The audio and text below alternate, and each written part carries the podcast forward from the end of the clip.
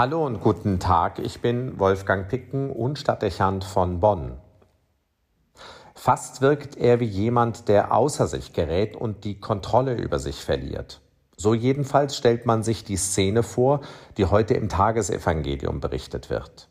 Markus überliefert, wie Jesus den Tempel von Jerusalem betritt und in Wut über das Spektakel gerät, das sich seinen Augen im Innersten des jüdischen Heiligtums bietet.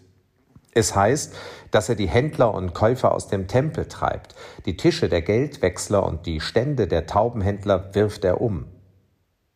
Kaum, dass er das getan hat, belehrt er die Anwesenden und sagt, heißt es nicht in der Schrift, mein Haus soll ein Haus des Gebetes für alle Völker sein, ihr aber habt daraus eine Räuberhöhle gemacht.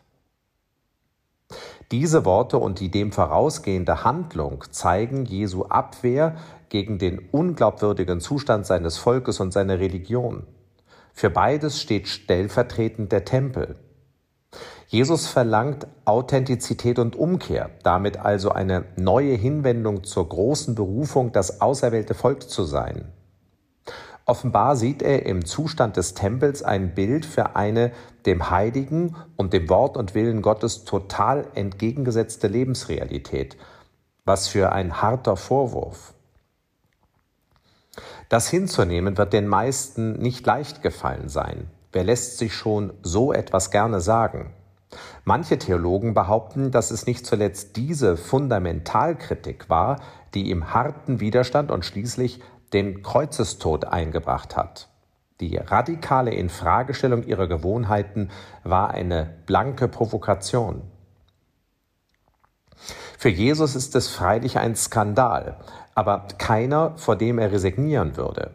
Er nennt den Unstand beim Namen und begegnet ihm, weil es die erste Voraussetzung für eine Wende und damit eine Verbesserung ist. Auch wenn die Wahrheit schwer zu ertragen ist, an der Realität führt kein Weg vorbei. Zugleich scheint Jesus fest überzeugt, dass die Einsicht in Fehler und in den Krisenzustand eine Veränderung ermöglichen, solange ihr eine Neuorientierung auf das Wort Gottes folgt und dies von wirklichem Gottvertrauen begleitet ist. Auch wenn vermutlich andere denken würden, dass sich das jüdische Volk aus diesem traurigen Zustand nicht befreien kann, so zeigt er sich überzeugt davon. So hören wir Jesus unmittelbar nach der sogenannten Tempelreinigung sagen, Amen, das sage ich euch. Wenn jemand zu diesem Berg sagt, heb dich empor und stürz dich ins Meer, und wenn er in seinem Herzen nicht zweifelt, sondern glaubt, dass geschieht, was er sagt, dann wird es geschehen. An diesen Worten wird deutlich, Jesus kennt keine Resignation.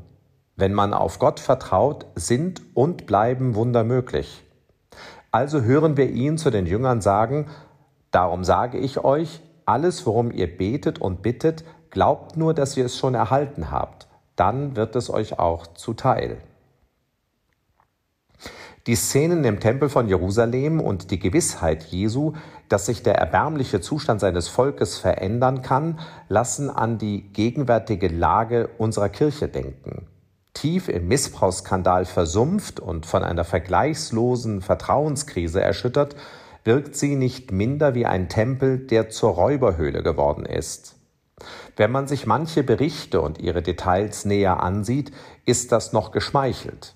Von einem auserwählten oder gar heiligen Volk ist wenig zu spüren und die Hirten wirken vielerorts kaum mehr vorbildlich. Was soll nur aus der Kirche werden, denken sich viele. Nicht wenige haben mit dieser Frage bereits abgeschlossen und sind gegangen. Aber Jesus ermutigt zu einem anderen Verhalten, mutig und ehrlich die Krise beim Namen nennen und die Missstände benennen, auch wenn es weh tut und darauf vertrauen, dass Neuanfang und Aufbruch möglich sind. Auf falschen Rücksichten und fragwürdigen Priorisierungen lässt sich keine Zukunft bauen und ohne Ehrlichkeit keine Glaubwürdigkeit gewinnen. Wenn man zu diesen teils radikalen, teils schmerzlichen Konsequenzen bereit ist, könnte der Ruf nach Gottes Hilfe wirkungsvoll sein und eine unerwartete Wende bringen. Ist der erste Schritt, sich ehrlich zu machen, getan, dürfte der zweite dann zum Durchbruch führen.